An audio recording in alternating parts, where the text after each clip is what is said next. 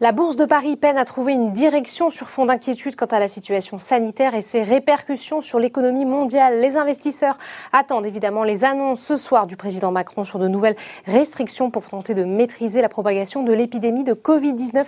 Le CAC 40 termine toutefois sur un repli limité, moins 0,12% vers les 4941 points. Dans l'actualité des valeurs, Renault profite d'une analyse favorable de City et gagne 3,46%. Le broker estime que le constructeur automobile qui publiera ses résultats du troisième trimestre le 23 octobre fera mieux que prévu. City affiche une recommandation d'achat sur le titre et un objectif de cours de 32 euros.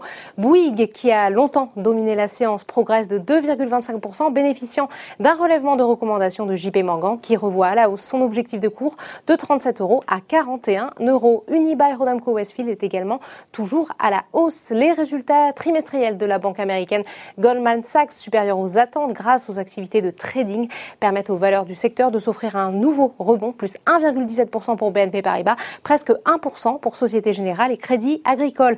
À l'inverse, Airbus affiche la plus forte baisse, moins 2,40%, alors que de nouvelles restrictions de déplacement se profilent. Delta Airlines a annoncé le report de livraison d'appareils représentant un montant de 5 milliards de dollars au-delà de 2022.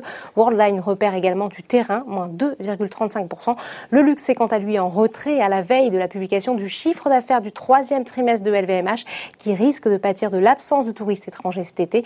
Kering affiche la troisième plus forte baisse de l'indice, moins 1,56%, tandis que LVMH perd un peu plus de 1% sur le SBF 120.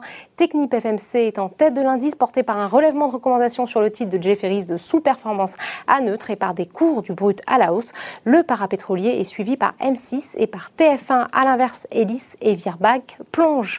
À noter que Accor perd presque 1%. Le titre est dégradé par Deutsche Bank qui passe d'acheter à conserver et abaisse son objectif de cours à 27 euros contre 30.